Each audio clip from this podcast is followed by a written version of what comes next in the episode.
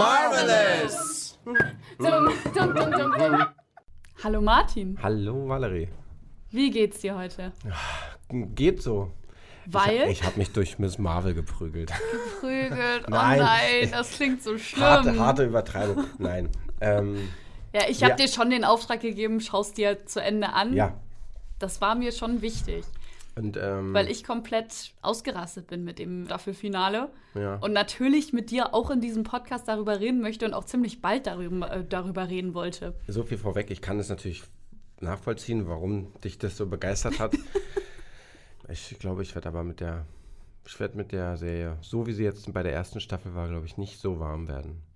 Naja, wir können ja jetzt schon mal an der Stelle sagen, es wird Spoiler geben und ob es eine weitere Serie gibt, wissen wir nicht. Aber wir wissen auf jeden Fall, dass der Charakter nochmal auftaucht. Also vielleicht kann ich dich ja trotzdem für den Charakter begeistern. Du musst die Serie nicht toll finden, aber ich kann ja trotzdem es probieren, so gut es geht, dass du auch Kamala Khan cool finden wirst. Die finde ich cool. Also darum Ach, geht's nicht. oh, wunderbar. Ja, also also es, geht, bin- es geht mehr um die Serie an Genau. sich. Ja, es ist ein bisschen Ja.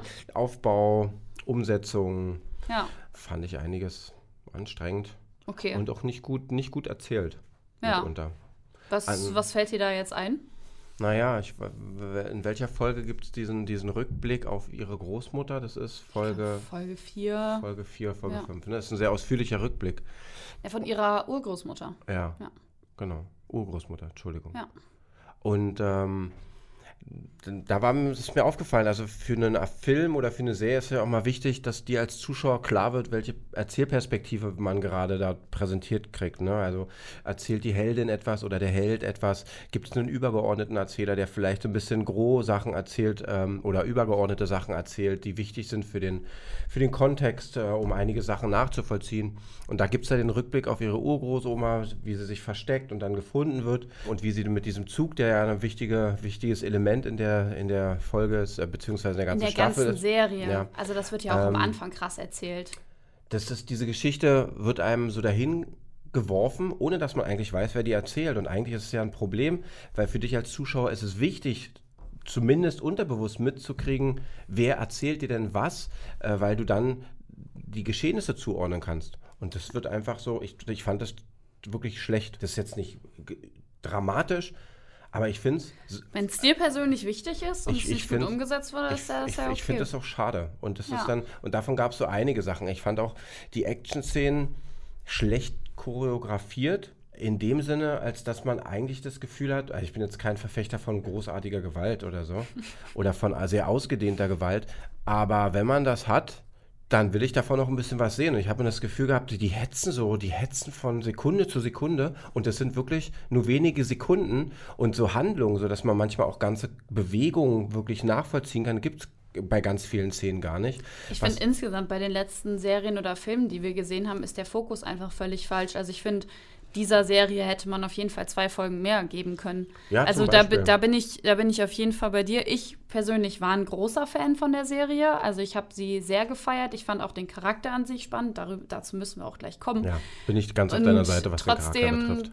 weiß ich auch, was, was du meinst. Also die Action-Szenen, ja, du, ich finde, du hast das gut beschrieben. Das äh, ist irgendwie falsch gesetzt. Dem hätte man einfach ein bisschen mehr Zeit und ein bisschen mehr Muße geben können.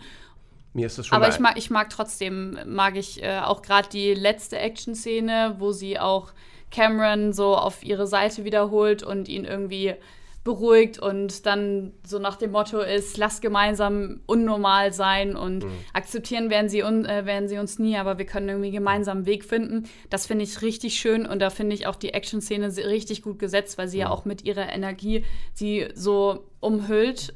Die gefällt mir sehr gut. Ich fand sie, glaube ich, in der, es gibt ja eine so eine große Verfolgungsjagd, Ja. als sie da in Pakistan ankommt. Ja.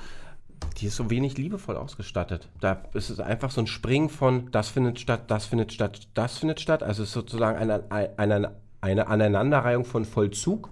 Aber da ist wenig Gefühl für Nuancen, für Feinheiten.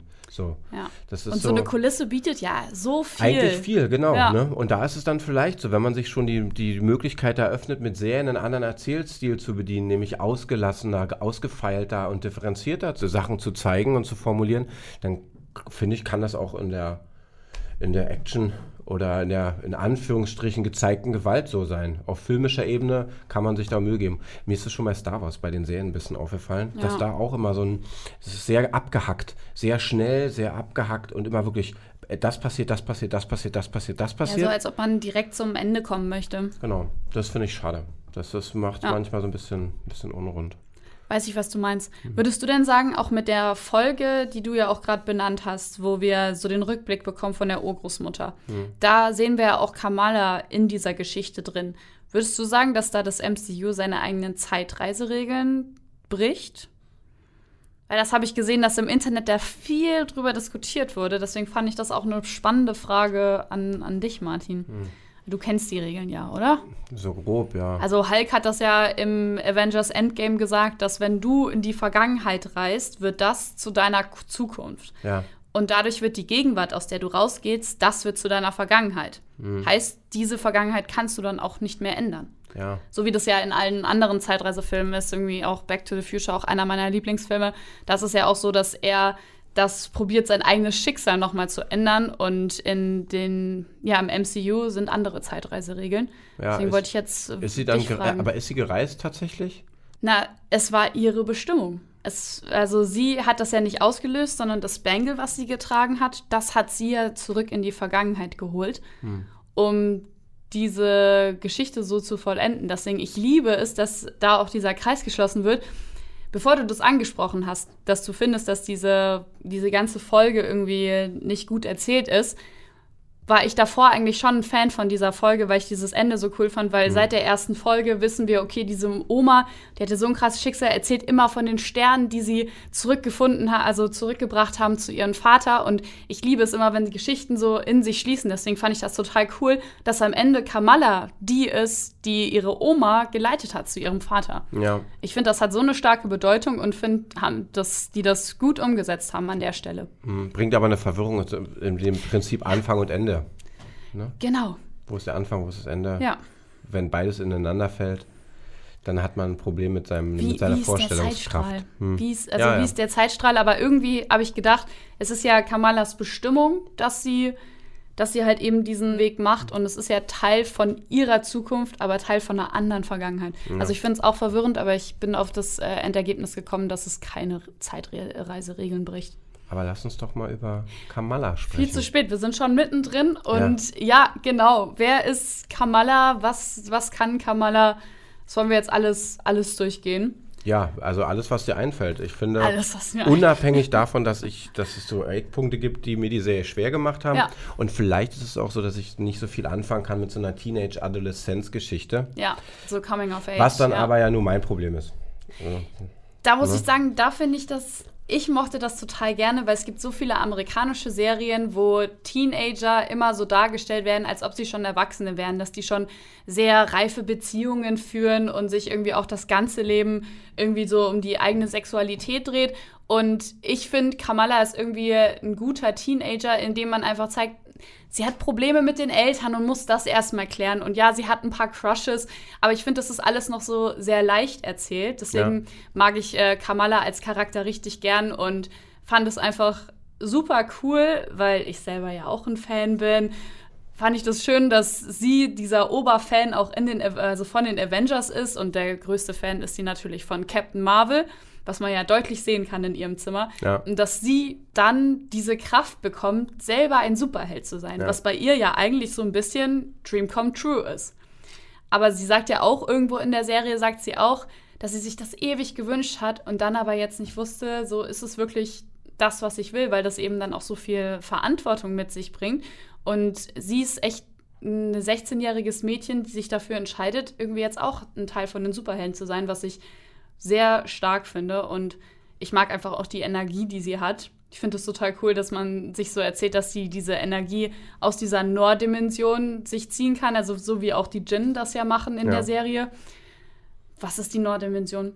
Das wirft so viele Fragen auf die Serie. Das mag ich auch eben gerne an Marvel, also bei Marvel, wenn tausend Türen geöffnet werden und ich als Fan so, oh mein Gott, da gibt es noch so viel Potenzial, das müssen wir noch herausfinden, das müssen wir noch herausfinden. Ich liebe das. Ja, aber übergeordnet finde ich, macht Marvel hier mal wieder was, was andere, andere große Franchise-Sachen nicht schaffen. Sie machen kulturelles, gesellschaftliche ja. Vielfalt auf. So, ne? Also wann haben wir denn schon mal einen Charakter gehabt im MCU, der so authentisch Muslima mit pakistanischen Wurzeln, das ist an sich schon, dass man das, dass sie sich trauen, einen Charakter zu entwickeln, der nicht uramerikanisch ist. Ja. ja sie ist zwar verhaftet in einem ganzen amerikanischen Prinzip, weil sie ja da wohnt. Sie ist da ja auch aufgewachsen. Die Serie ja. spricht da sehr deutlich über ihre Wurzeln und ja. spielt ja auch sehr deutlich mit den kulturellen Kontexten, was den Charakter spannend macht. So. Ich finde auch, ich finde die ganze Serie finde ich auch stark, dass sich auch Marvel getraut hat, aus so Probleme anzusprechen wie Diskriminierung. Also es ist nicht die Hauptgeschichte, aber man sieht auch eben bei Damage Control, die ja die ganze Zeit probieren, irgendwie an Kamala oder auch an Cameron ranzukommen, dass sie auch immer wieder auch so Sätze äußern. Ich erinnere mich an eine Unterhaltung zwischen der, die das Ganze leitet und einem von ihren Mitarbeitern, wo sie eben sagt, so ja, man muss diese Menschen unter Kontrolle bringen und er sie dann korrigiert, äh, du meinst die, diese Kinder und sie, ja, ja, ja. Und da halt einfach so ein Hint ist, dass da auch einfach bei vielen Muslimen dann oft noch Diskriminierung passiert oder auch Damage Control einfach in die Moschee reingeht, ohne den Respekt davor zu haben, ihre Schuhe auszuziehen. Ohne die religiösen Riten, die dahinter stehen, hm, zu schätzen. Ja. Und das ja. finde ich, ist ja echt wirklich eine Sache von Respekt. Das wäre ja so kein hm. Problem gewesen. Spannend, Und ne? Das wird nicht so protokolliert in nee. irgendeiner Form dargestellt, sondern es wird ja als Geschichte, als sehr, etwas sehr Authentisches näher gebracht. Genau. Insofern ist da die Serie ziemlich gut. Ja. Ne? Weil sie mit, nicht mit einer Missionierung äh, vorangeht, sondern das eigentlich in der Geschichte gut verarbeitet. Und das ist ja dann so, ne? Also die Serie macht keine kulturelle Aneignung, wie das also Moon Knight fand ich zum Beispiel ist so, das spielt ja in Ägypten, spielt ganz viel mit der Mythologie und ja. bezieht sich auf die Mythologie. Eigentlich beschäftigt sich die Serie aber gar nicht so viel mit der Kultur, mit den Menschen. Ja. Muss sie ja vielleicht auch nicht. Ich will das auch gar nicht so moralisch ähm, nee. hochheben. Ich find, aber die bringt das gut ein. Aber hier ja. hat man, hier hat, hier werden einem dann Kontexte eröffnet und der Charakter bietet einem Möglichkeiten, sich mit diesen Kontexten dann zu, zumindest in einem gewissen Rahmen zu beschäftigen. Das macht den Charakter, finde ich, stark und spannend. Ja. Und auch also einzigartig bisher. So, ne? Also Black Panther haben wir ja auch eine Vorstellung davon, wie Black Culture sein kann mit einem eigenen ja. Design und einer eigenen Welt und auch eigenen Ausdrucksformen, was ja ganz wichtig ist. Ähm, aber die Serie macht es auch sehr gut in dieser Hinsicht. Ja, absolut. Und ich finde auch gerade bei eben Kamala, dass sie ja auch das sich so annimmt. Sie möchte auch eine Vertreterin ihrer Kultur sein und zeigen, auch ich kann eine Heldin sein. Ja. Was ich unglaublich äh, spannend finde. Wird sie dann noch wichtiger werden? Was denkst du? Das war auch das, was ich jetzt als nächstes erwähnen würde, erwähnen wollte. Ja, ja, weil wir haben das ja schon letztens festgestellt, dass ich außer mir war, als ich die letzte Folge von Miss Marvel geguckt habe. Deswegen habe ich dich gezwungen, die auch zu schauen, weil wir einfach in der letzten Folge, ich erwähne jetzt nochmal an dieser Stelle, es kommt ein fetter Spoiler. Wir haben in der letzten Folge haben wir die Situation, dass sie nochmal mit ihrem besten Kumpel quatscht und er ihr verrät, dass er nochmal ihre DNA nochmal angeguckt hat und die verglichen hat mit der von ihrer Familie und er zu ihr die Sätze sagt, so, ich habe bei dir eine Mutation entdeckt. Ist es dir sofort aufgefallen? Also hat es bei dir dann sofort Blitzkrach, ja, Bumm ja, gemacht? Ja, ja, direkt. Also Carol Danvers tritt auch in der Post-Credit-Scene auf. Das war mir von Anfang an klar, weil sie einfach die ganze Zeit auf den fetten Postern drauf ist und es gibt so eine Verbindung. Und auch bevor ich die Serie geguckt habe, war mir klar, sie wird bei dem Film The Marvels mit Carol Danvers zusammen auftreten. Ja. Das wusste ich alles. Der kommt, der kommt in der diesem kommt, Jahr noch, ne? Nee, der Oder kommt nächstes Jahr, Jahr okay. Sommer, glaube ich, auch hm. erst. Also ja. jetzt müssen wir noch ein Jahr warten. Ja deswegen fand ich die Szene davor noch viel krasser, weil dieser Begriff Mutation einfach bei uns Marvel-Fans, der ist so eingebrannt, so ja, X-Men. Ja, Mann, wir sind am Start. ich hat, hab Bock drauf. Das ist, äh, der Kitzel war ja schon bei Doctor Strange da, ne? Dass man eine ja, Vorstellung wo wir Xavier hatte. gesehen haben. Wir haben jetzt so die, die Mutanten, die zumindest in einer anderen Dimension oder auf einer anderen Welt existieren. Wann wird es dann sein? Wann wird es dann sein? Ja, ich kann mir vorstellen, wie du zu Hause ich, ich war im, so, im, what the fuck? im Viereck gesprungen bist, sagt man ja. genau so war's. das kann ich nur bestätigen. Ja, ich habe äh, mir dadurch halt auch tausend Gedanken gemacht, wie kann das jetzt überhaupt sein, wenn sie jetzt wirklich eine Mutantin ist, heißt ja auch, dass sie nicht die Kraft eben durch das Bangle bekommen hat, sondern durch das Bangle, also durch diesen Armreif, den sie hat, wurde ihre Kraft ausgelöst. Und daraufhin können wir halt auch gucken, okay, wo bei anderen Superhelden, wo wurde da auch eine Kraft ausgelöst durch eine andere Energie und die könnten schlussendlich dann weiß, auch Mutanten ich sein. Ich weiß, wo du mich hinführen willst. Möchtest du es mir vorwegnehmen oder? Hm, Fängt es mit W an? Geht es mit A weiter? Ja. Ja. Ja, also, okay, in den, also aus den Comics weiß jeder, Wanda ist eine Mutantin und im MCU war jetzt einfach lange das Problem, dass Disney und Marvel nicht die Rechte davor, äh, dafür hatten, ihre Superhelden auch Mutanten zu nennen. das, Trotzdem das würde ich man ja- denken, sie ist eine Okay, Mutantin. für dich haben sich in dem Falle mehrere Antworten Ja. äh, aufgetan. ja. Du wirst wahrscheinlich glücklich sein, dass wir Wanda nochmal sehen werden. Ja, zu 100 Prozent, weil somit wäre ja Wanda die erste Mutantin im MCU gewesen, Ja. die wir kennengelernt haben. Und das wäre einfach Mist von Marvel, sie dann komplett da rauszuhalten, weil Ja. wir auch wissen, sie kann. Deswegen finde ich das so schwach in Doctor Strange. Sie kann noch eine viel größere Bedrohung werden. Dadurch, dass wir diese Geschichte jetzt haben, kann sich einfach noch das auftun. In den Comics gibt es auch einen Moment, wo Wanda die Kraft hat, fast alle Mutanten auszulöschen. Einfach mit ihrem Hex, wo sie sagt, no more mutants. Und damit hat sie eine so unglaubliche Kraft. Und wenn wir jetzt die Mutanten bekommen, könnte sie nochmal die Endbedrohung wer äh, werden. Und es gibt einfach so viele Türen. Du wolltest doch aber weiter. Wanda gar nicht in die absolut böse Richtung haben, ne? Die fühlt sich doch eigentlich wohl in, diesem, in dieser ambivalenten. Naja, gib dem Ganzen noch zehn Sphäre. Jahre. Das, Ja, okay. so will ich das. Aber genau, lass, lass lieber noch mal über, über Ka Kamala reden. Also bei Wanda haben wir ja schon, schon ganz Mhm. Ich ganz finde es eigentlich gesprochen. spannend, auch mh, wenn man sich die Serie mal anguckt und überlegt, was ist das Publikum von Marvel, Ja, finde ich mit der Se- Serie auch sehr spannend zu sehen, was die sich für Gruppen an Zuschauern auch erschließen mit ihren unterschiedlichen Erzähltechniken. jetzt auf Wir haben jeden Fall wieder eine- mehr jüngere Leute. Ne? Wir haben auch wieder hier eine, eine Teenager-Geschichte, also diese äh, Adoleszenzgeschichten, erste Liebe, wie dealen wir mit unseren 50 Millionen Crushs, die wir alle drei Ja. Sekunden haben, wie gehen wir mit unseren Schulfreunden um, mein bester Freund entwickelt sich zu meiner ersten Liebe. So all diese Ja. Geschichten, die finden wir ja hier ganz, ganz offen, Ja. ganz deutlich. Ich mag auch Ähm, die Beziehung, die sie zu ihrer besten Freundin hat. So, sie verschweigt ihr was und das ist eigentlich in dem Alter ist das was total Wichtiges. Nein, wir erzählen uns alles. Das ist so das Oberste von der Freundschaft und ich, ich mag das, dass das in diese Serie so süß verpackt wurde. Gibt's, gibt's was, was du dir vorstellen kannst, was Marvel nicht umsetzen werden kann in Zukunft? An Erzähl, an, an Geschichte, an Erzählform? Das ist eine gute Frage. Weil meine intuitive Antwort wäre nein, weil es ist Marvel, Marvel kann alles. Das ist gut und schlecht zugleich. So, ne? Wir haben sozusagen die Marvel-Krake, die alles in sich aufsaugen kann und alles zu Marvel macht. Ne? Alles in, in Rot tüncht. Ja. Äh, die andere Seite ist natürlich, dass sie damit echt ähm, nichts ausschließen. Das ist ein bisschen blöd, weil es ja schon schön ist, wenn sie auch so ein festes Genre haben. Also eben dieses Superheldenfilm, action Aber Comics waren noch immer ein, ein, ein, ein Spielraum der Entgrenzung. Ja.